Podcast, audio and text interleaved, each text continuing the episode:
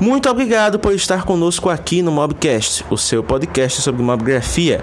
Compartilhe este episódio com outras pessoas para que elas possam aprender sobre o tema e envie a sua mensagem de voz para participar dos próximos episódios. Você pode enviar esta mensagem através do Anchor FM, se você usar a plataforma, ou através do nosso grupo oficial no Telegram. Visite o nosso Instagram instagram.com barra mobgrafando para saber mais detalhes. Até a próxima e até mais! Marcelo, meu querido, seja muito bem-vindo. É uma honra ter você aqui conosco. A gente sabe que daqui a pouquinho você já tem uma reunião de trabalho, mas ainda assim você dispôs desse tempo para falar aqui sobre marketing. Então seja muito bem-vindo. E para começar a nossa live, é uma pergunta que eu faço para todo convidado e já serve até de termômetro para quem não conhece o seu trabalho poder se habituar. Quem é Marcel por Marcel? É, marido da Paula, pai da Juju e do Pedro. Mais importante que isso e melhor definição não tem.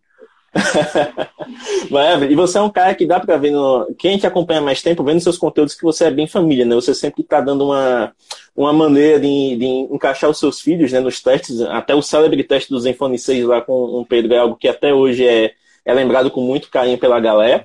Mas como a gente está falando um pouquinho hoje sobre marketing, e eu lembro que em uma live você falou que a sua entrada no marketing se deu uma negativa do seu pai, que, é que você acha de compartilhar essa história aqui para a galera? Como foi que Marcel conheceu o marketing na vida?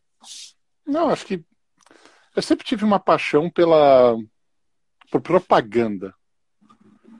Isso desde moleque, assim, eu curtia muito propaganda, mas nunca ficou claro para mim que isso poderia ser uma profissão. Eu gostava de propaganda, da, sabe, das ideias criativas e tal. Isso me chamava atenção até quando assistia TV.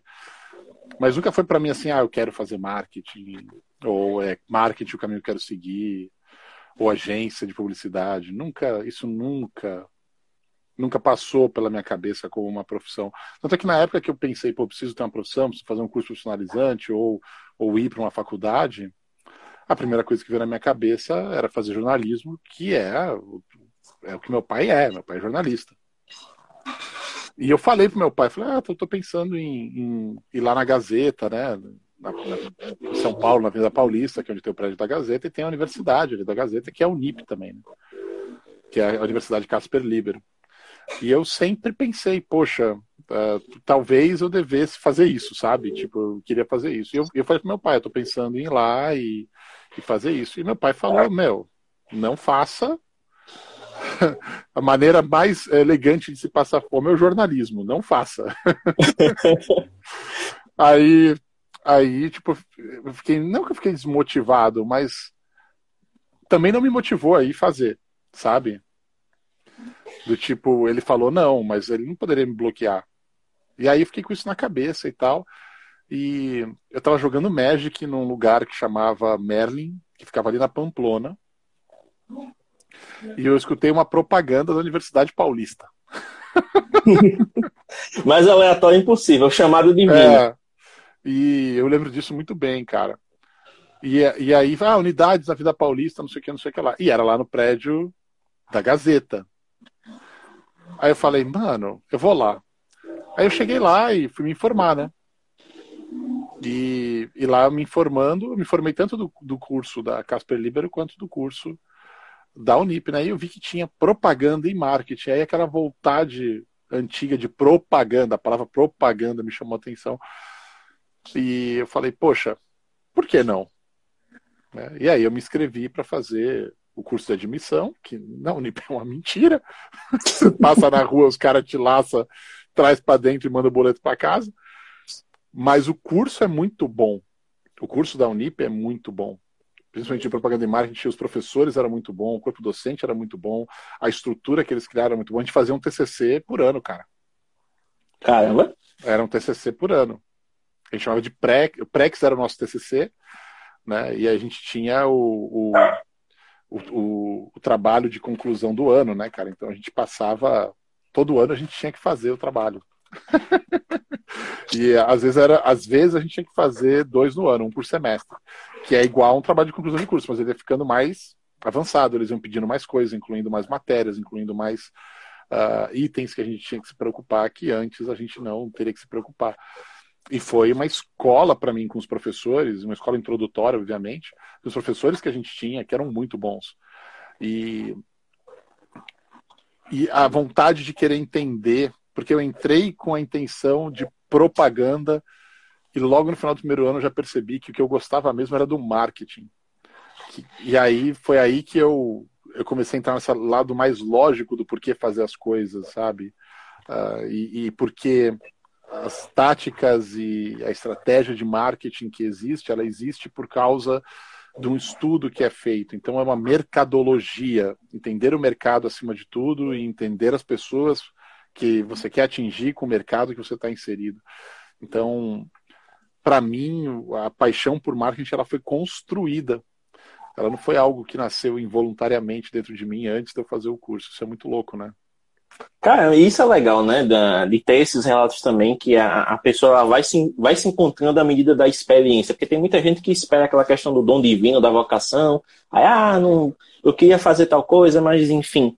E ter esse tipo de relato é bem interessante. E dentro, então, da graduação, você considera que a parte de análise de mercado, a parte de estudo, de gestão de dados foi realmente que te chamou a atenção? A gestão de dados é uma parte, né? A parte estatística. Mas o que me chama mais atenção é como você colocava tudo junto. Então, hum. o marketing te obriga, dentro de uma empresa, a você entender de muitas áreas diferentes. O que outras áreas não te obrigam a fazer. Né? Outras áreas, elas, na verdade, elas tentam ficar muito dentro do mundo delas e melhorar, né, ter excelência dentro da, da vertical delas. Mas o marketing, obrigatoriamente, ele é cross, ele tem que entender de vendas, ele tem que entender uh, do cenário de, de, de serviço, ele tem que entender do cenário de comunicação, ele tem que entender do cenário de mercadologia, ele tem que entender do cenário de produto da empresa, tem que entender o produto, tem que entender o público, tem que entender o processo de venda. Se você não entende tudo de uma maneira mais ampla, não necessariamente tudo, você não precisa entender da engenharia, mas você tem que entender por que, que o produto foi feito, sabe? Então, quando você, quando o marketing chega nesse ponto de dentro da empresa, de ter ser uma cabeça pensante pelo lado de estratégia, constantemente pensante na estratégia da empresa e como levar a estratégia da empresa como forma de comunicação para o público-alvo dela, que pode ser consumidores, que eu odeio essa palavra. Consumidores é uma palavra horrível, que parece que a gente é gado. Marca lá e você vai consumir, comer o capim. Na verdade, nós somos é, pessoas né? E dependendo do mercado que você trabalha, você pode ter usuários de determinada coisa ou clientes de determinada coisa, de serviço, por exemplo. E, e na hora que você percebe essa junção de coisas muito malucas que o marketing traz e a necessidade dele te obrigar a entender mais da empresa, se você é, um, se você é uma pessoa que gosta disso, de entender de várias coisas da empresa para você poder criar algo novo, o marketing é, é excelente para te ajudar a seguir esse caminho. Excelente. Inclusive, até o, o José Abreu aqui está falando que só com seu relato já deu vontade de fazer marketing. Então dá para ver realmente que você tem paixão pelo que faz e até algo que está surgindo aqui nos comentários, que essa marca é tão única sua que o, o Arte Registrada, que é o outro administrador aqui do Mambrografando, inclusive pediu para você mandar um salve para ele depois, ele disse que foi convencido a comprar o Zenfone 5 primeiro, né, que a Asus trouxe para o Brasil, por conta de uma entrevista sua, onde perguntaram qual é o ponto, o ponto negativo do aparelho, você disse que é daquele jeito mesmo. Quem quisesse comprar, comprar sabendo disso. E ele achou muito legal essa, essa honestidade, né? essa transparência da empresa e, essa, e esse arrojo né? que a Asus veio na, na época. E acabou embarcando. E desde então ele é zenfonista em todas as gerações. Ele hoje está com o Zenfone 6 também.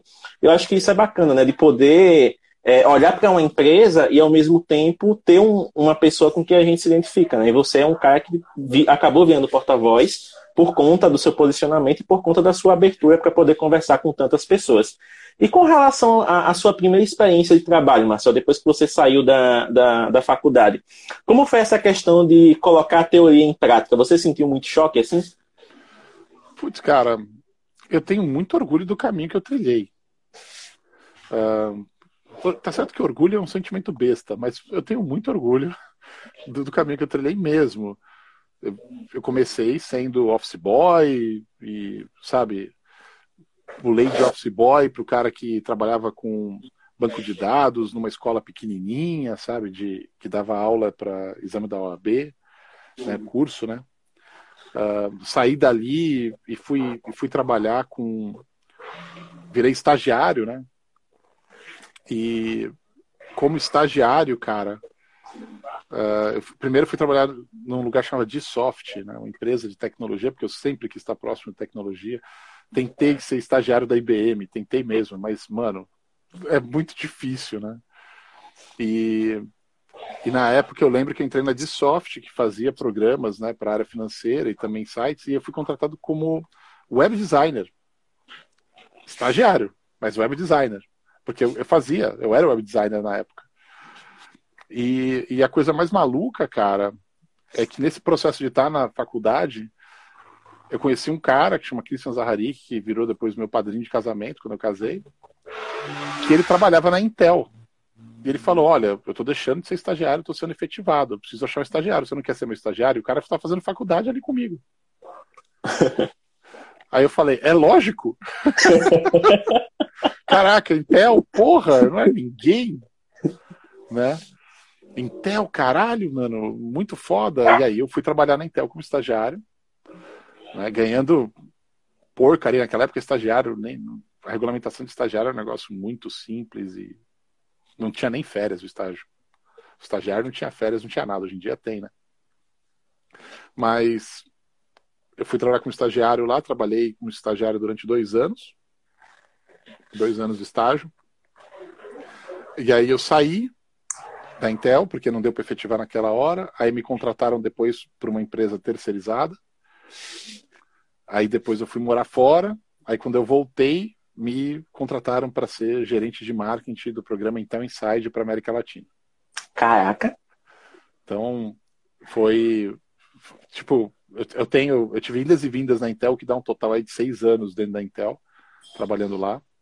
E quando eu saí da Intel, eu me senti muito mal, porque foi um corte que teve geral na empresa, né? Mandaram mais de 10 mil pessoas embora no mundo, e aí foi um corte geral. E a Intel, de tempos em tempos, tem esse tipo de corte, né? E eu, eu tava na lista da galera que ia ser cortada, porque tinha áreas inteiras sendo dizimadas, eles estavam mudando posicionamento estratégico. E eu me senti mal pro caramba, porque eu amava a empresa. A gente falava que a gente era blue blood, né, cara? Sangue azul, né? O cara que trabalhava na Intel e tal, e defendia. E a Intel tem uma cultura muito forte e, e muita lavagem cerebral também, quem trabalha lá dentro. E e caiu meu chão. Putz, cara, fui mandado embora da Intel. Ser mandado embora já é uma merda. Ser mandado embora de uma empresa que você gosta de trabalhar é uma bosta, maior ainda. E ser mandado embora de uma empresa que você achava que você ia passar a vida toda lá, te frustra ainda mais, mas faz parte do aprendizado. E aí, cara, eu fiquei um tempão tentando me reposicionar. E, e foi uma época difícil para mim, quando eu consegui alguma coisa foi com um brother meu, casou, que tinha sido estagiário comigo na Intel, e ele estava tocando a operação da One Digital. Parte da operação da One Digital naquela época, ele me contratou, ele falou assim, mano, você está sem fazer nada, vem cá. Trabalha com planejamento, me ajuda com planejamento aqui. E eu fiquei ali um tempo ajudando ele com planejamento, até eu perceber que a agência é legal, muito legal, mas não é para mim. Eu quero ser, eu quero ter, eu quero ser o dono das rédeas da estratégia, não só da execução dela.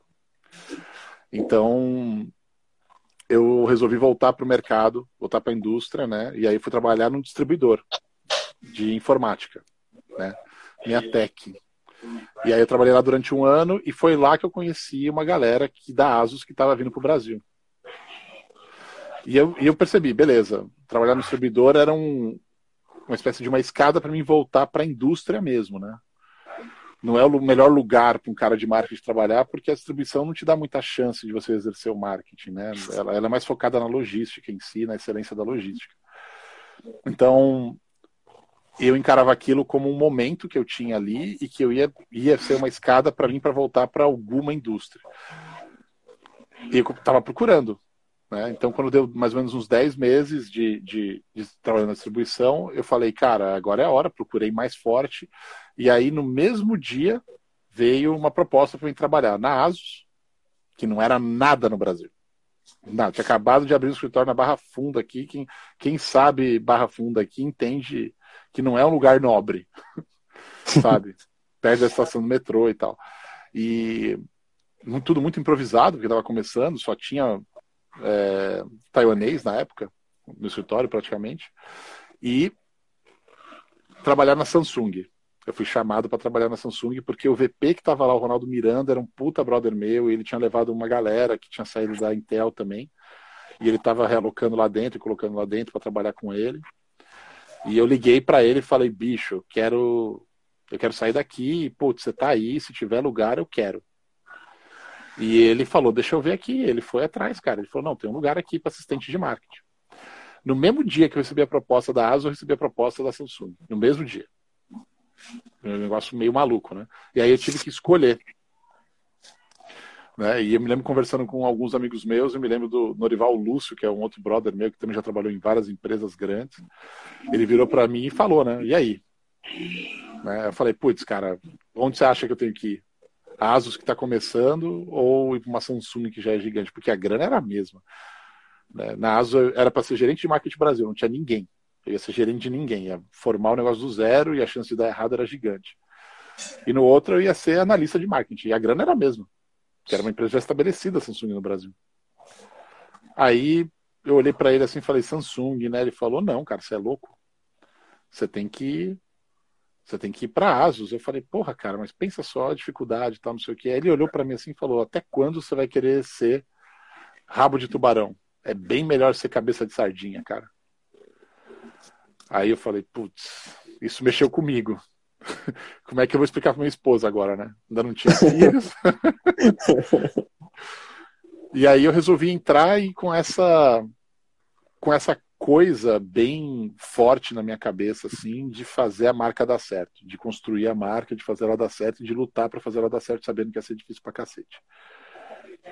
Então, isso, isso é uma coisa que eu tinha desde o começo, assim, lutar para fazer ela dar certo, assim, para achar o momento, para achar, sabe, a situação de fazer ela crescer, de contribuir para isso acontecer. É, essa foi minha aposta. E uma aposta que podemos ver hoje que rendeu muitos frutos, né? Deu, deu muito certo, cara, mas, mas foi um risco muito grande também. Eu acho que poucas pessoas aceitariam ir para uma Asus em vez de ir para uma Samsung, cara. Ainda mais naquele momento que a Asus praticamente não existia no Brasil. É, realmente é uma, é uma questão de, de trajetória que é bem interessante de poder revisitar agora. E você, na, nas, nas, nas suas lives, né, você já compartilhou muitos episódios da, da sua vida que, quando a gente para para pensar, realmente são degraus assim que muita gente não usaria, né?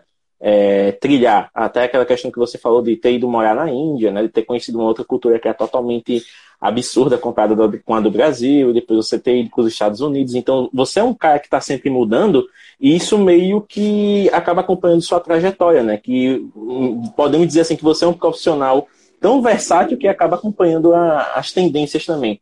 Deixa eu só fazer uma pergunta para a gente finalizar essa parte do acadêmica, que no caso quando você, de quando você se formou para agora, você pode considerar, por exemplo, que você teve uma pegada mais tradicional no marketing, você teve que, digamos assim, na parte do, do marketing digital, você chegou quando tudo era mato, literalmente, ou você já pegou o bonde andando? Cara, eu diria que no marketing digital, eu peguei a segunda estação do bonde, não a primeira. Mas no, no marketing de influência, eu, eu dirigi o busão. Literalmente, assim. Olhar para o que a gente começou a fazer lá atrás e como que a gente entendeu tudo muito antes que os outros, outras marcas e até outras indústrias, foi é algo que dá para dá para falar que eu dirigi o busão aí nessa parte. E realmente, né? É, eu, como tive contato com o Yuri e com a Renata, né? Eles falam com muito orgulho das ações que a Asus fez e tem muita coisa, né? Que já tem anos que foi executada, mas que a galera ainda lembra com muito carinho, sempre está revisitando. Então vocês realmente chegaram metendo o pé na porta nessa questão da influência e são e vocês têm alguns dos melhores cases né, do mercado a, a respeito disso. Tanto que hoje, até é, o, a última campanha que vocês fizeram, né, que ficou maravilhosa, com o Cezinha, com a Tiziana Porto e com o, o Aurk, né, o Alexandre Urk, foi muito elogiada pela, pela UPix, né, aquela questão que eles falam do marketing sem preguiça, que foi um vídeo orgânico do Cezinha, né, que acabou virando público depois, porque eu vi lá no, nos stories do Nava, né, que você chegou lá, opa galera, vamos conversar, então acabou virando uma ação bem interessante. E eu acho isso bacana, que você tem um, um senso, né, de, digamos assim, de, de olhar para as coisas de uma maneira bem diferente e, e, trazer esses posicionamentos que acabam conquistando essa parcela de fãs fiéis que a Asus tem hoje. É, tipo, é, essa, esse caso do Cezinha ele tem a ver com isso, tudo que você falou, sim, mas acho que ele tem a ver também com dois fatores. Número um, de todo profissional de marketing, ele tem que amar o que ele faz, cara. E amar o que ele faz quer dizer que ele vai tomar marketing no café da manhã, no almoço na janta, entendeu? Então, tipo, você ficar vendo tudo toda hora dos lugares que você pretende determinar como público-alvo ou que pode te trazer ideias novas, isso faz parte de um bom profissional de marketing. Esse é o primeiro ponto. O segundo ponto é, cara, estar antenado o tempo todo quer dizer que você não vê outras coisas que você gostaria de ver. Então, é, não que eu não goste de ver o conteúdo do Cezinha, eu adoro. Mas sempre ver, todo dia ver todos os stories de 150, 200 pessoas. Todos, assistir todos. Só assim, uma hora você vai assistir aquele vídeo que o Cezinha fez ali. Você não vai deixar passar em branco. E você falar, porra, isso pode virar uma campanha. Tão bem feito a ideia, o conceito, tem tudo a ver com aquilo que a gente vem buscando. Então, é meio maluco, né? Tem, tem uma galera, uns amigos meus e, e gente do mercado também, por exemplo, o Mauri, né? O professor Mauri lá da Rede Geek, ele vive falando que ele fica, mano, como é que você consegue assistir tudo? Eu falo, mano, eu tô sempre assistindo alguma coisa, trabalhando com as coisas tocando do meu lado. Então, assim, é bem. Você tem que se dedicar muito.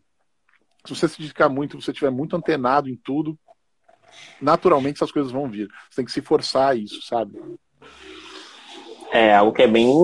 É, essa questão do comprometimento, né? De poder realmente, quando você falou, é respirar o, o negócio que, que você faz. Vamos aproveitar aqui, Marcelo. Vou abrir aqui uma, uma janela de perguntas. Teve uma, uma galera. Teve até uma pergunta que foi bem curiosa. Né? Acho que o David Clicker sintetizou aqui tudo o que a galera meio que está sentindo ainda, né? Que é até difícil saber o que perguntar para você, porque você é um cara que atua em muitas frentes. Então dá para perguntar de marketing, dá para perguntar de produção de conteúdo, dá para perguntar de lançamento de foguete, enfim, você é um cara que está fazendo muitas coisas e com excelência, né? Então, assim, mas para aproveitar o tema, teve uma pergunta aqui do Arte Registrada, inclusive se você puder aproveitar e mandar o alô para ele, ele vai então, ficar salve muito Salve aí, salve, salve pro Arte Registrada. Pronto. Aí, pronto.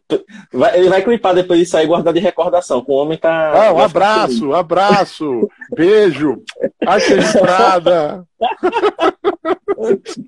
ele perguntou o que você achou que foi a sua maior dificuldade, né, na ASUS, ao longo dessa sua trajetória. Cara, interpretar as culturas diferentes que eu fui trabalhando. A primeira foi a própria cultura taiwanesa, né, asiática, digamos assim. Tem, uma diferença da, da asiática para taiwanesa, óbvio, como tem da América do Sul para o Brasil, sabe? Mas você conseguir entender como que eles trabalham, o método de trabalho, o que, que eles dão valor, o que, que você tem que falar para eles, para convencer eles daquela ideia que você tem, uh, para não falar coisa errada. Eu já falei as coisas erradas e aprendi com isso, tomei cacetada, depois eu reajustei. Então, aprender as culturas diferentes, que nem Índia. Né? Chegar na Índia do nada, um brasileiro, olhar para o mercado indiano e saber criar uma campanha que faz o produto quintuplicar de vendas em três meses, velho. Tipo, você tem que estar tá muito, muito aberto. Seu peito tem que estar tá aberto, seu coração tem que estar tá aberto, sua cabeça tem que estar tá aberta. Você tem que estar tá com os ouvidos abertos, escutar muita gente, trazer ideias, explorar as ideias, cutucar as ideias e, e receber muito, sugar muito assim informação, ambiente, cultura, porque se você não fizer isso, dificilmente, dificilmente você vai conseguir sobressair em, outros mercados, né? Uh, talvez você fique muito bom num determinado país, numa determinada cultura, mas para outros mercados é difícil. Então, essa foi a parte mais difícil desde o começo, cara. Entender as outras culturas, assim, sempre. É, e é muito difícil, tá? É muito difícil mesmo. É, até porque no caso na época você vinha de uma outra realidade e estava encarando o mercado indiano. E hoje você coordena isso em escala global, né? Então você tem que fazer uma. Muitas vezes pensar num conceito que ele converse com todas as linguagens em todas as culturas, né? Isso é um desafio tremendo. É, agora, agora mesmo, até o outro, um outro brother aí falou, não, você está em ano sabático, né? Eu falei, quase isso. porque, tava, porque eu estava me dedicando demais e estava acabando comigo, porque minha família não mora em Taiwan e eu tinha que estar em Taiwan toda hora. Então, os últimos seis anos foram insanos, os últimos quatro anos foi uma maluquice que estava acabando com a minha saúde, velho. Acabando, assim, visivelmente acabando com a minha saúde. Eu comecei a ter problemas físicos, então eu virei pro board e falei, olha, quando saiu o CEO, né, o Jerry, aí as coisas ficaram mais complicadas ainda, porque começou a ter uma pressão maior ainda do que já tinha, né? Para entregar mais resultado ainda além do que eu já entregava, até por uma questão política interna. Eu virei para o board e falei: olha, não consigo mais fazer desse jeito. Eu preciso ficar mais próximo da minha família, eu quero voltar para a região, eu quero dar um tempo dessas coisas. Então, eu virei uma espécie agora de conselheiro, de, de, assim, de assessoria. Então, toda vez que eles vão fazer campanha, não sei o que, eu voto, eu falo, eu dou minha opinião, mas eu não estou operando a campanha global mais. Está na mão deles operarem, entendeu? Então, eu faço mais parte de uma espécie de conselho. É assim que funciona comigo. Então, todas, toda hora, tipo, vem grupos falarem comigo e tudo mais. O que, que você acha dessas ideias e não sei o quê. Então, eu, eu preferi agora dar um tempo de dirigir porque minha saúde estava indo pro saco. Então, eu tô no ano sabbatical, como, como a galera fala, essa desculpa aí. Mas, na real mesmo, eu dei um passo para trás porque falei, caraca, mano, isso vai me destruir. E, assim, esse foi um ano, é até chato falar isso, mas por causa da pandemia, eu consegui ficar com a minha família um ano inteiro, velho. Minha última viagem foi em janeiro. Sabe? Eu tava viajando. A cada mês eu ia fazer uma viagem grande. Dava no final do ano 100, 110 dias dentro do avião, cara. Não é ah. 110 dias de viagem, é dentro do avião. A viagem era mais. Eu estava viajando, estava ficando em casa 70 dias por ano com a família. O resto era viajando. E só que de 360 dias, 100 dias era dentro do avião, mano. Putz, muita coisa. Jogado fora, tempo jogado fora, você dentro do avião. Né? Então, eu não consigo trabalhar dentro do avião. Não, não tem como você trabalhar dentro do avião. Colocar notebook na mesa e realmente se concentrar e fazer. É o barulho do avião que atrapalha, enche o seu saco. Por mais que você tenha um fone bom, com com cancelamento de ruído. É, é, eu sou grande, né? Sou gigante, cara. Eu tenho 1,91m de altura, então não dá para me colocar um notebook. Meus notebooks são um notebook de 15 polegadas, é grande. Não dá, não tem como. Eu não consigo trabalhar no avião, não consigo trabalhar no aeroporto. Para mim trabalhar, eu tenho que estar em casa, eu tenho que estar no escritório, sentar e me concentrar e aí sim fazer, produzir. Uh, e, e isso é uma coisa que que me tomava muito tempo, muito tempo. Então eu viajava, eu saía de domingo para chegar para terça-feira estar tá no escritório em Taiwan. Só perdia meu domingo inteiro. Ou saía de sábado, às vezes, porque tinha que estar segunda-feira que tinha uma reunião. Isso é louco, mano. Você tem que ser muito maluco, você sacrificar tanto assim, sabe? Ficar tanto tempo longe da família, chegar em casa e seus filhos estão diferentes e, e, te lidar, e lidar com você de uma maneira diferente porque não te conhece. Você não tem convívio. E esse ano eu consegui colocar as coisas no lugar, assim, foi muito bom para mim. Cara, é, tem o, tem o, o, lado positivo né, da coisa, ainda bem. E no caso, Marcelo, já que você falou dessa questão das viagens, passar muito tempo fora, eu lembro principalmente que nessa época você fazia muito vlog, né? Você editava lá usando o, o Quick, né? No próprio celular e tudo. Essa, esses vlogs é uma maneira de você escapar de, de, desse cansaço, desse tédio que você Não. sentiu nas viagens? Nada. Os, os vlogs que eu fazia era para desenvolver os iPhone 6, cara. Foi parte do trabalho de desenvolvimento dos iPhone 6 da Flip Camera.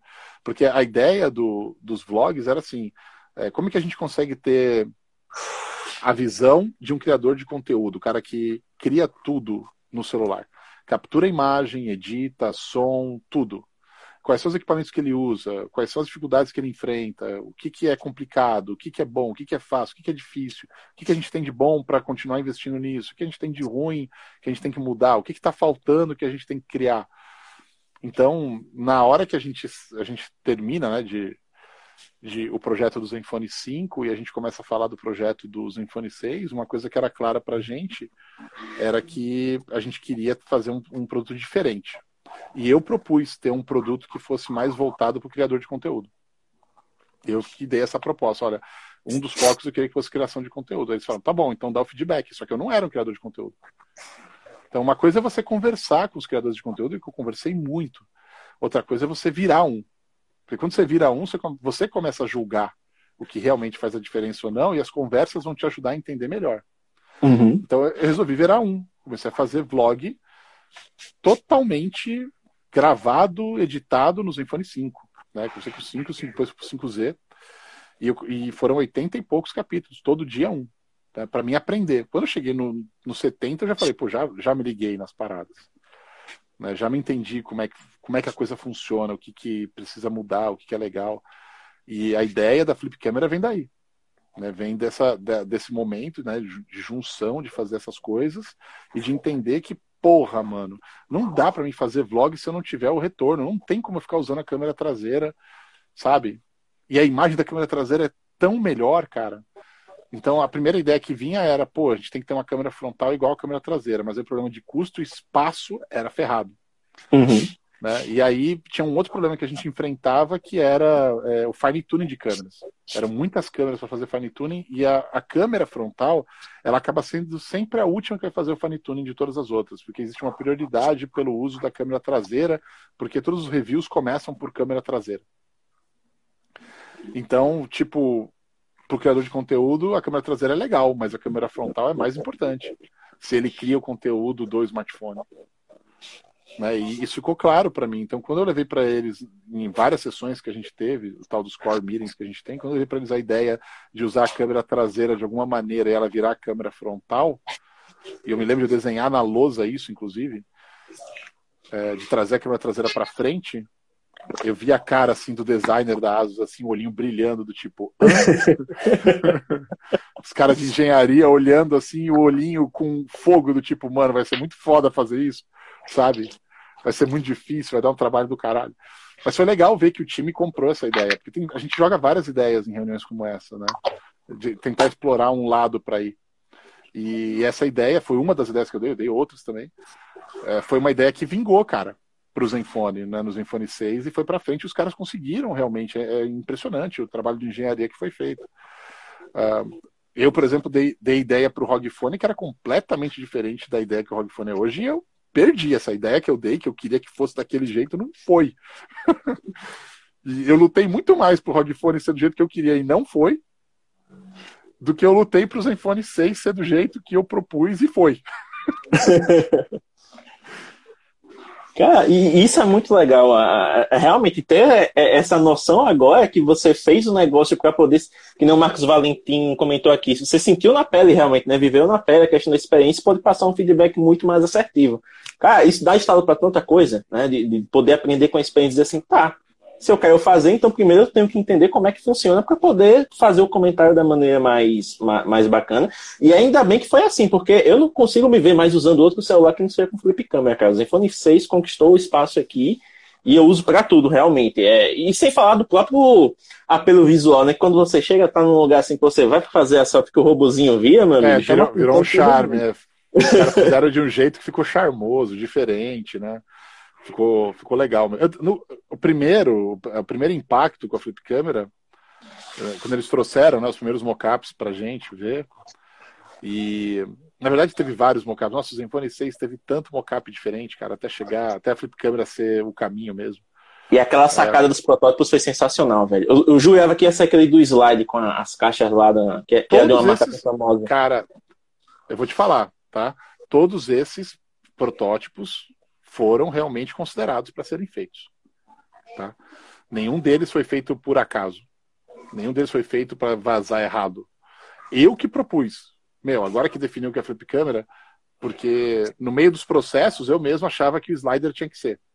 Eu também tinha dúvidas sobre a própria ideia que eu dei, eu tinha dúvidas, porque eu achava o módulo da câmera muito grosso e causava uma estranheza para as pessoas, sabe? Em várias várias coisas, pesquisas que a gente fez, focus group, causava estranheza. Né? Mas quando a câmera virava, a pessoa via. Só que sem a câmera virar, a pessoa não entendia qual era o benefício. Eu, eu é, de uma maneira prática, eu era muito preocupado com o impacto no ponto de venda, onde a pessoa não ia poder levantar a câmera para ver. Uhum. E aí apareceu um negócio meio estranho aquilo ali, entendeu? Um design que não faria muito sentido se você não sabe que aquilo vira. Então, eu votei no slider, assim, várias vezes. Só que aí, no, no meio do caminho do slider, a, a ideia que a gente passou do slider para outros terceiros que teriam que fabricar partes para fazer acontecer, esses caras passaram essas ideias para outros fabricantes. E os caras correram na frente e fizeram. A gente ficou muito puto, velho. Caramba. Muito puto. A gente teve que barrar o desenvolvimento do slider. Do tipo, não vai fazer mais o slider porque outros fizeram. A gente não pode de novo ser chamado de cópia disso, cópia daquilo. E porque a ideia nos iPhone 6 era tirar esse, esse estigma, fazer algo diferente. E aí a ideia do, do Flip veio com tudo, voltou com tudo. E fomos pro Flip com tudo, e os caras tentando resolver os problemas. Eu me lembro que um dos maiores problemas era o motor, né, o step motor, que a gente optou por fazer, e eles contam essa história, tiveram que contratar um cara que trabalha na indústria de relógio para conseguir desenvolver o motor da flip câmera, cara. Foi um, um, um, cara da, da Suíça, não? Pra fazer juiz ao. Não, foi fama. não, japonês. Japonês. Contrataram o cara só para isso. Só para só pra desenvolver o motor. De tão complexo que é, cara. Fazer essa porra desse tamanho, assim, sabe? E, e forte, resistente. Então a gente contratou esses caras de relógio de luxo. É um cara de relógio de luxo, que ele faz desenvolvimento de Ups. relógio de luxo. Só pra isso, cara. Ah, quanto mais coisa eu vou descobrindo, mais eu fico encantado com esse desenvolvimento. Marcel, só fazendo uma pausa aqui, já que você é um cara que está sempre assistindo tudo, né? Aquela questão que você falou antes. Acabou de entrar aqui na live o Kalel Gomes. Ele é um cara que eu sugiro que você acompanhe depois, porque ele faz um trabalho muito criativo e pode render frutos casas em 2021. Me agradece depois, viu, Kalel? Tá Ó, aproveitando aqui uma outra pergunta, a galera perguntou o seguinte, cadê? Ah, essa aqui foi divertida. O Júlio Lima perguntou, Marcel, cadê o boné? Putz, qual que ele quer? que você toda hora você tem boné. boné. Tem uma coleção gigante de boné. Ó, aqui tem, tem alguns bonés aqui que estavam aqui por acaso. Ó. Tem esse aqui da SpaceX, que eu estava usando para transmitir hoje de manhã. Eu tenho esse aqui da Blue Origin, que eu estava mostrando para um cara que eu entrevistei no meu canal. Uh, tem esse outro aqui da Blue Origin também. Tem esse daqui da Electron, que é da Rocket Lab. Tem outro aqui que é o Dragon. Eu acho massa aquele de Lego, que você botar um Mariozinho em cima. De Lego é legal. De Lego é legal. de Lego é bem legal. Tem esse aqui do Call of Duty. Que é bem legal também. Aquele clássico do ROG. Tá, lá, tá ali atrás, agora pra pegar vai ser difícil. Eu tenho um lugar que eu, tem um lugar que eu deixo todos eles. Não vai dar pra ver que tem uma caixa aqui. Eu tenho que tirar essa caixa, mas eles estão eles estão ali, ó. Não sei se dá para ver, ó. Ah, lá no fundão. Ali, vai ficando todos ali, ó. Tá aqui, ó. É o monte dos é bonés. Coleção, coleção dos bonés de, de games, videogames, que eu curto muito. Deixa eu botar Marcel, o, eu, eu, sempre esqueço o nome dele, cara, mas eu vou falar o, o nick porque ele é bem modesto aqui, é o Fabuloso 23. Ele perguntou o seguinte: qual é a meta da. Eu vou até estender essa pergunta, né? Eu vou eliminar essa questão do Brasil, vou perguntar o seguinte: qual é a meta da ASUS no ano que, pro ano que vem, né? Já que essa questão da concorrência, eles estão querendo recuperar o prejuízo por conta da pandemia. A concorrência sempre tem, cara. Com pandemia eu sei. E que bom que tem, porque é a concorrência que deixa o mercado são, né? Sem concorrência o mercado fica bizarro. Sempre tem, sempre vai ter. Não tem essa. Mas no caso, qual seria a meta geral? Você já tem. Ah, acho que vocês estão definindo agora, né? Estão fazendo planejamento para 2021, mas já tem um, mini spoiler do que a ASUS quer alcançar no ano que vem? A gente tem um foco muito grande em notebook. Notebook. Notebook é um dos focos muito grandes, retomar o, o mercado de notebook com mais força. Isso é uma coisa que a gente está tá trabalhando mesmo. Uh, e no mercado de smartphone se posicionar na área premium, que é uma coisa que a gente já vem fazendo já. Olha, essa questão da, da área premium é até uma pergunta interessante, porque o Lucas Greco, que ele faz parte do Mobile Graphy BR, que é um dos maiores grupos de fotografia mobile do Facebook, ele acabou fazendo uma pergunta que é, acaba vindo de encontro a algo que eu já ia te perguntar. É, no caso, né, a gente viu que desde os iPhone 5Z, praticamente, né, e principalmente no 6, a Asus mudou drasticamente o posicionamento, né, miando o mercado premium e acabou, né, parando de fabricar os intermediários e não os intermediários da linha Zenfone, no caso, porque ainda tem a linha Max, né, e tem o, o, Max Pro M2 aí no mercado.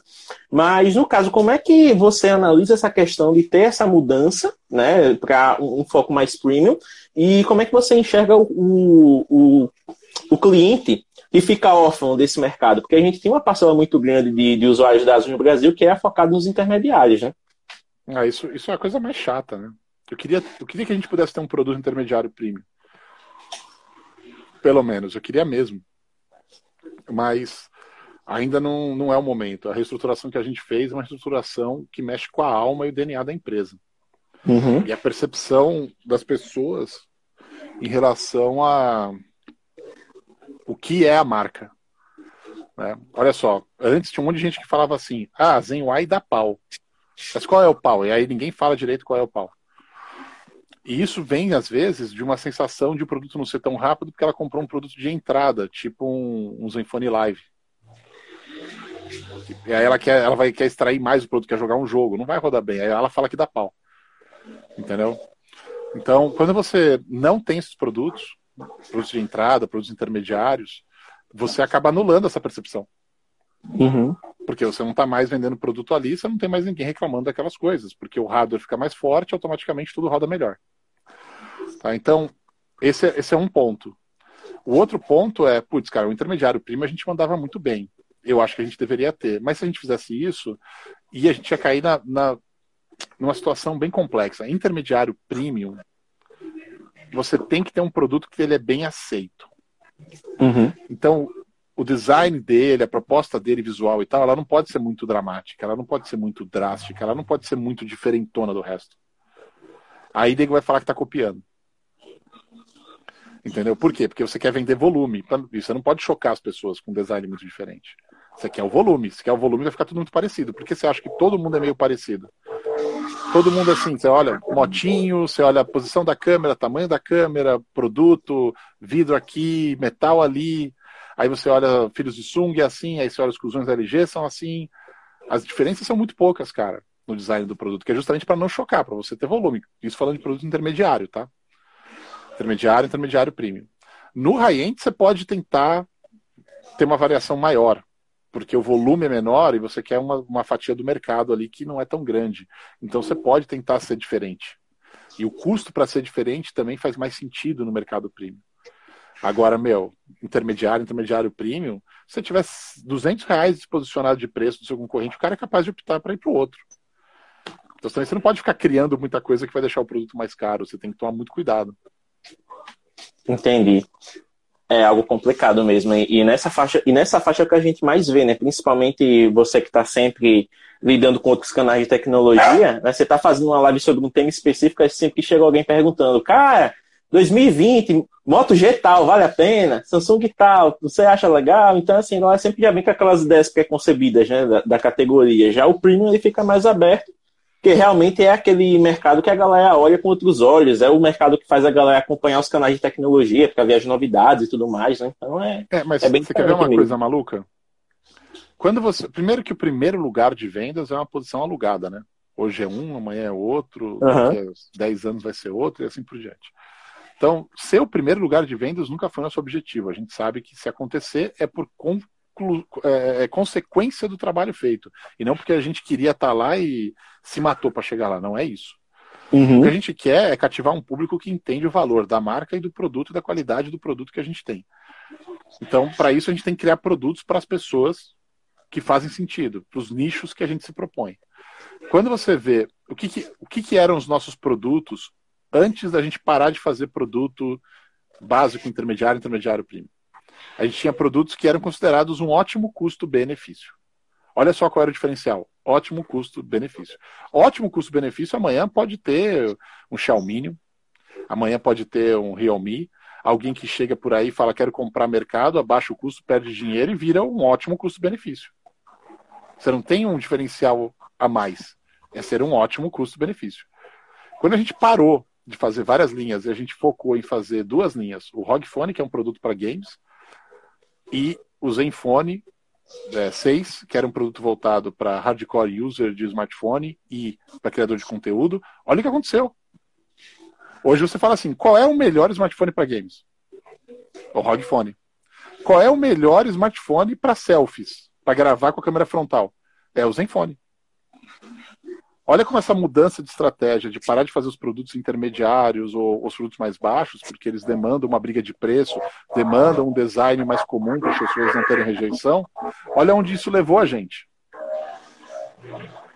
Isso levou a gente a ter dois produtos que hoje se destacam, não porque são o melhor custo-benefício, mas porque eles incorporaram uma característica, cada um, de um mercado, que ele se torna o rei daquele mercado. Ele se torna a referência daquele mercado. E isso deu muito certo. Isso a gente não pode negar que deu muito certo. Então foi a estratégia certa, mesmo eu sempre falando que eu quero intermediário premium. Brasil precisa de intermediário premium. E eu continuo falando isso, só que ainda não é o momento. Acho que tá cada ano vai vai dando essa direção e esse sentimento de que, meu, a gente precisa voltar pro mercado intermediário premium, tá? Porque não tem como a gente ficar só no, no premiumzão, no flagship. Para se reestruturar foi ótimo. Mas se quiser continuar mesmo brigando, vai ser necessário a gente voltar para o intermediário premium. E eu fico muito triste com a galera que está nas camadas mais baixas e não poder ter um substituto, né? Então, infelizmente, quanto a isso, não tem o que fazer. É parte da estrutura central, core da empresa, com uma estratégia que vem do board de tomar essa decisão e, sinceramente, apesar de ser triste por um lado e essa galera não ter acesso a mais produtos da Asus nesse momento, é bom por outro, que conceitua a marca e coloca a gente no próximo patamar. Tem, acho que foi um, o artista que mandou uma pergunta aqui. Não. É, ele tinha dito que mandou uma pergunta na caixinha, mas a que chegou aqui já era antiga. É só ele agradecendo o salve que você mandou. Mas eu vou aproveitar, vou trazer uma pergunta aqui do Marcos Valentim, né? E aproveitar e linkar com outra aqui do, do, do Lucas que acabou perguntando, né? A questão do. Eu vou acabar englobando essa pergunta. Como é que você observa hoje, principalmente agora com o Zenfone 7, que pode-se dizer que já está lançado nos principais mercados, né, já que chegou no Brasil, o posicionamento dele com relação ao DxOMark e o teste cego recente que o Marcos Brownlee fez? São duas coisas diferentes e importantes ambas, né? Cada uma tem um, um ponto diferente, né? DxOMark é muito importante para a gente. Uh, mas nem tudo que o DxOMark quer que a gente faça, a gente acha que tem que fazer. E essa é uma discussão uhum. antiga dentro da ASUS. Eu sou o cara que mais brigou para ter DxOMark. Porque te, quando você não tem um, uma empresa terceira te dando uma consultoria de fotografia, você acaba sempre tendenciando a fotografia do país ou região que você vende mais. E cada região tem uma preferência diferente de cor, de, de, de balanço de branco, de saturação. Então sempre tem, sempre tem isso de região para região. Né? E eu queria achar um, alguma coisa que ajudasse a gente a ser mais neutro porque senão ficaria tudo muito mais asiático por motivos óbvios, vende muito mais na Ásia, no mundo, qualquer mercado. Então, fazer o Jackson Mark para a gente é importante, para mim é importante porque ajuda a gente a ficar mais nesse campo um pouco mais neutro, sem puxar para uma câmera mais asiática e ter uma câmera que atende os dois mundos. Uh, a pontuação do Jackson Mark é muito boa. Quando a gente aparece lá em cima, a gente comemora. Óbvio, quem não comemoraria? Qualquer um. Mas ela não é o mais importante para a gente, cara. O mais importante é a gente fazer um produto consistente com a qualidade que a gente quer. Uh, a gente se baliza assim muita coisa do que do DxOMark passa, e isso é ótimo, porque não deixa os engenheiros de fotografia voltarem a fazer um negócio voltado para a Ásia, sabe? Uma câmera voltada para a Ásia, com gosto asiático. Mas, é, por outro lado, cara, tem muita coisa que o DxOMark fala que é importante e faz sentido na parte técnica pra caralho, não dá para negar, mas não é exatamente o que as pessoas querem de fotografia. Uma fotografia pronta, né? Se você realmente tentar deixar tudo neutro e tiver um color science da Canon, por exemplo, é uma imagem que para o consumidor final é ruim. Né? Então você precisa tratar ela para ela ficar excelente. E nem todo mundo quer essa imagem tratada. Ou quer parar para tratar uma imagem. Então você tem que achar o meio termo entre o que o DxOMark quer e o que, que o consumidor final o que as pessoas que vão usar o produto, os usuários, querem de fotografia, o que eles esperam. Então, ser consistente em alguns pontos, como balanço de branco, ser consistente em alguns pontos, como estourar um pouquinho a cor, mas não estourar pra caramba, sabe? Tentar fazer a cor ser o mais perto possível da realidade, porém entendendo que precisa ter um pouquinho mais de cor para as pessoas curtirem, sem estragar o balanço de branco. Esses parâmetros que eles vão determinando ao longo do tempo e imprimindo como, poxa, a gente acredita que esse é o caminho correto para a câmera tirar foto. E isso acabou influenciando na decisão das pessoas, né? 10, 10 milhões de votos, cara. Então é, foi muito voto. Eu acho que não existe nenhuma amostra maior do que essa de pesquisa de qual foto de qual smartphone é melhor. E, e eu diria que também foi muita sorte, né, cara? Porque do jeito que, ele faz, é, é feito num, num ambiente tipo Copa do Mundo. Uhum. Dependendo da chave que você cai, com quem que você vai, mas pô, a gente teve competidores muito bons, cara. Né? Teve o Pixel 5, uh, ah, teve o, o, o, Mi Note 10, que no DxOMark é o número 1. Então, assim, você para pensar, porra, foi do caramba, né? Ter, ter ganho isso daí com voto popular, um teste cego onde a marca não influencia nada. Então a gente ficou feliz, sabe que isso foi sorte, mas da competência com a oportunidade, né? E isso é muito legal. Até aproveitando, Marcel, teve uma pergunta aqui que já é mais para a questão de, de branding, digamos assim. O Arte Registrado ele perguntou o seguinte, porque ele é um cara que gostava tanto do Zenfone 3.1 que ele teve dois ele foi assaltado e depois comprou um outro em seguida. que bosta, mano. Aí, aí quando o segundo morreu, porque ele tava fazendo um trabalho numa cachoeira, a modelo escorregou na pedra, ele foi atender a modelo, só que esqueceu que tava com o celular no bolso. Aí quando o Zenfone 3.1 morreu, ele pegou o 6 porque eu perturbei ele para comprar o 6. Aí ele perguntou o seguinte, por que o Zenfone 3.1 ele passou por uma um, um, rebatismo no Brasil e passou a ser chamado de Zenfone 1S? Foi de propósito ou aconteceu alguma coisa com questão de nome e tal? Não, foi, de, foi no mundo, não foi só no Brasil. Foi no mundo. Porque a gente sentia que era um produto que podia viver mais um ano, cara, de tão bem especificado que ele era. Né? E o preço dele era muito bom pelo que ele entregava. Ele tinha uma bateria animal, ele tinha um design legal que não envelheceu rápido, ele tinha uma tela legal, ele tinha câmeras legais. E se a gente ficasse com o número 3 ali, ia dar. Imagina, você, você vendendo o Zenfone 4 e ele chamando o Zenfone 3 1 ia dar uma impressão de um produto muito velho. Só que, meu, em termos de specs, em termos de qualidade, de tudo que ele tinha, se a gente pegasse mudasse, fizesse um rebrand dele para Zenfone Zoom S, ele perdia esse número de geração e a gente continuava vendendo um produto que, meu, pelo preço que ele tinha e o que ele entregava, era imbatível. Sim, foi um aparelho realmente que foi muito sólido e deixou fãs da marca, né? Eu vi gente que demorou para para mudar de aparelho, principalmente por causa da questão de bateria, né? Só veio migrar agora justamente para o Zenfone 6 para ter o mesmo nível ali. É, câmeras boas, tela boa, espessura legal, bateria grande, gigantesca, né, cara? O processador certo, né? O 625. Então, tipo, ele tava no sweet spot, né? Que a gente fala, né? Um ponto doce ali, crucial para poder viver até mais. Tanto é que, pô, ele teve uma vida útil de dois anos e meio, cara. É Sim. difícil um smartphone ter uma vida útil de dois anos e meio. E sendo tão querido, né? Porque realmente foi algo assim, bastante acertado. É, teve uma pergunta aqui do, do Rafael Guimarães. Eu, eu não sei se você vai, vai poder responder, né? Mas ele perguntou o seguinte: O que falta para a Asus ter seu portfólio disponível nas operadoras? Eu acho que a Asus já teve na TIM, né? A gente já teve na Claro, na TIM, na Viva, a gente já teve em várias. O lance é o seguinte, cara é difícil você trabalhar com as operadoras. Primeiro que o volume de venda deles é pequeno, comparado com o varejo no Brasil. Tá? Segundo que, cara, eles querem que você faça homologação na rede deles. Aí eles pedem, para começar, entre 15 a 25 aparelhos, demora três meses mais ou menos, a um mês, dependendo da operadora, dependendo da maneira como é feito, e eles ainda te cobram uma grana para você fazer isso. Quando você coloca no papel a quantidade de aparelho, o tempo que precisa fazer e a grana que você investe lá dentro, e eles vendem pouco, você fala, putz, não paga. não se paga. É complicado mesmo. Coisa de doido. Deixa eu ver aqui. Ah, tem uma aqui que é interessante. Essa aqui, Marcelo, eu vou fazer porque justamente tem uma dúvida que eu tenho também, né? Eu, como usuário de Zenfone 6, eu tenho essa dúvida, o Marcos Valentim trouxe para cá. No caso, ele perguntou o seguinte: alguma novidade do app de câmera do Zenfone 7? Algumas das novidades do app de câmera do Zenfone 7 serão trazidas por atualizações para o Zenfone 6? E a pergunta que não quer calar é o modo manual de vídeo. A gente vai não, ver ele no Zenfone 6? Provavelmente não. Ah, que pena. É, é assim, por quê? É, existe uma limitação, não é má vontade mas existe uma limitação no Zenfone 6, que é a quantidade de cabos e sinais que passam por ali. Pelo buraquinho, né? Isso é uma coisa que a gente resolveu no Zenfone 7. A gente trocou os uhum. cabos, a gente teve um outro, um outro approach de design. Então a gente passa até mais cabos, né? Isso na apresentação que eu fiz está lá. A gente passa mais cabos e consegue ter mais sinais. A gente mudou o tipo de cabo e tudo mais, engenharia dos cabos. Então, isso, é, isso foi importante. Uma, uma câmera se você coloca, não é que não dá para colocar, você coloca o software manual de vídeo. Só que, mano, vai ficar tudo lagado.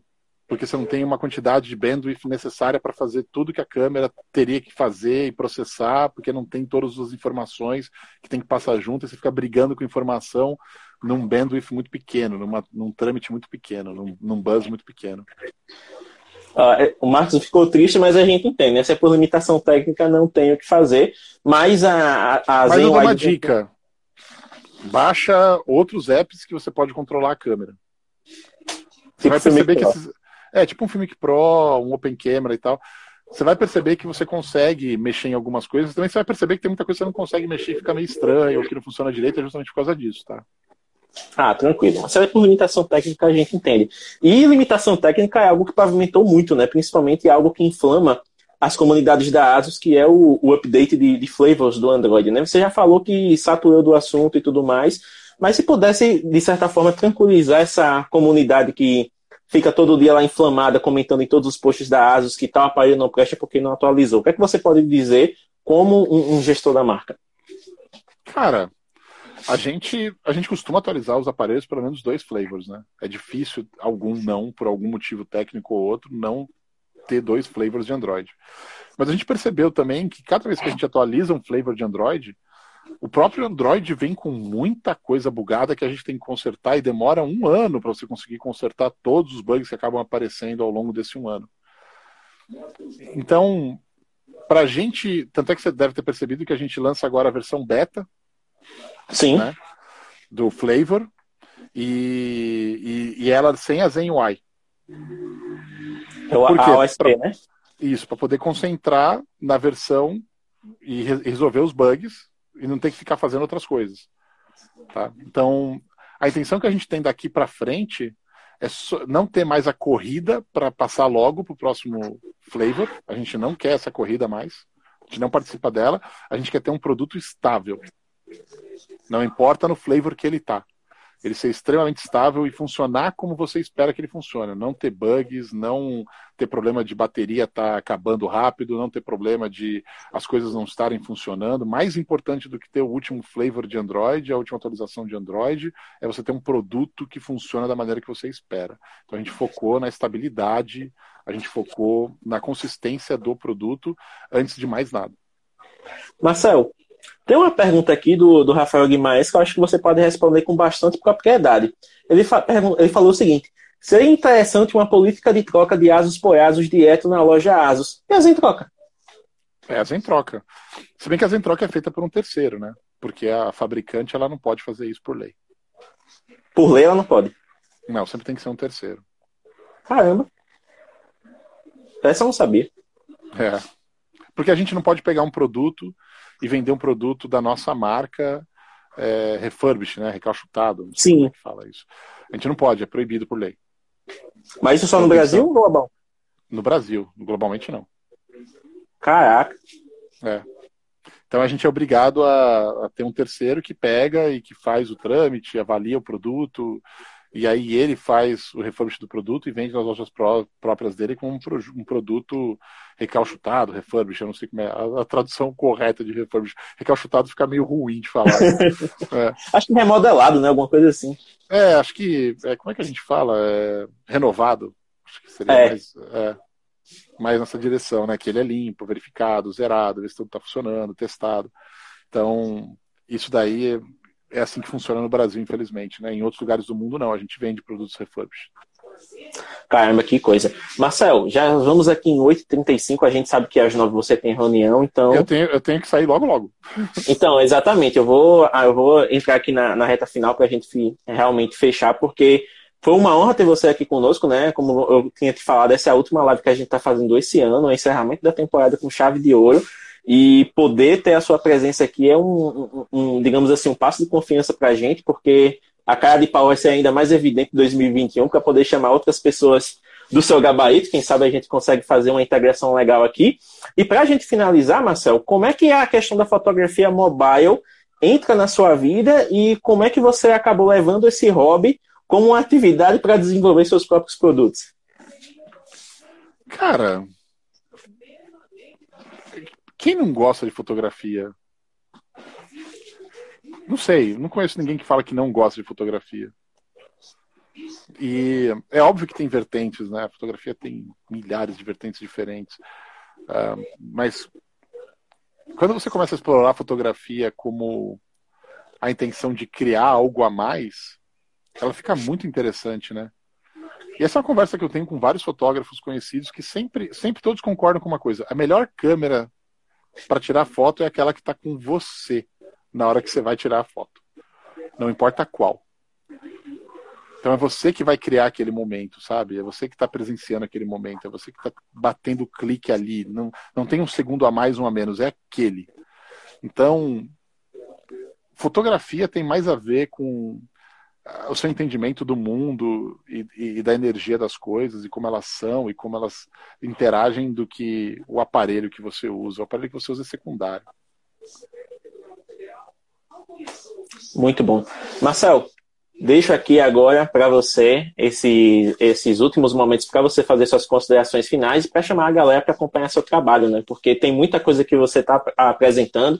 Tem o seu canal de games em inglês, tem os lançamentos de foguete, tem as entrevistas que você faz. Você é um cara polivalente praticamente nessa questão da produção de conteúdo. Então fica esse espaço livre para você finalizar e mais uma vez agradeço aqui a sua presença. Muito obrigado por ter você conosco aqui nessa noite. Pô, eu que agradeço e gente, Marcel Campos no YouTube, mas por favor, vai lá no meu canal em inglês, dá uns likes lá, siga, porque ali eu tô precisando mais. é bom para aprender inglês, chama The Gamer Changer. Difícil nome, você, não, você vai procurar, você não vai achar. Mais fácil você ir no meu canal em português, Marcel Campos, e lá tem o canal indicado, sabe? Tá lá, The Gamer Changer. Aí você clica nele, vai lá, dá, se inscreve, por favor, e dá like em tudo que tiver lá, mesmo você não entender porra nenhuma. Vai lá e dá esse help. Obrigado, valeu. Oh, valeu demais. Então, Marcel, boa reunião para você, né? Vai falar com a, com a chefia de Taiwan agora. E para quem acompanhou, essa live vai ficar disponível como IGTV em seguida e até sábado ela está disponível como podcast nas principais plataformas de conteúdo de áudio que você tanto gosta. Galera, um bom fim de semana para vocês. Marcel, vai lá, um abraço. E é isso aí. Nos vemos em live agora, pessoal, só no ano que vem. Hein? Então aproveitem o fim de ano, descansem, curtam com a família e continuem fotografando, porque todo dia tem post ainda no feed. Valeu, Marcelo. Até mais. Falou, tchau, tchau. Bom final de ano para todo mundo.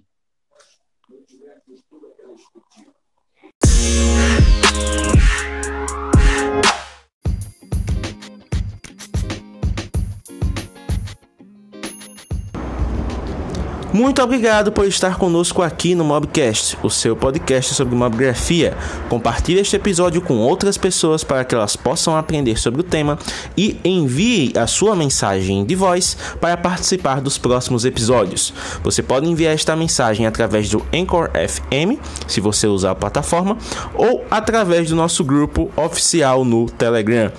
Visite o nosso Instagram, instagram.com mobgrafando para saber mais detalhes. Até a próxima e até mais!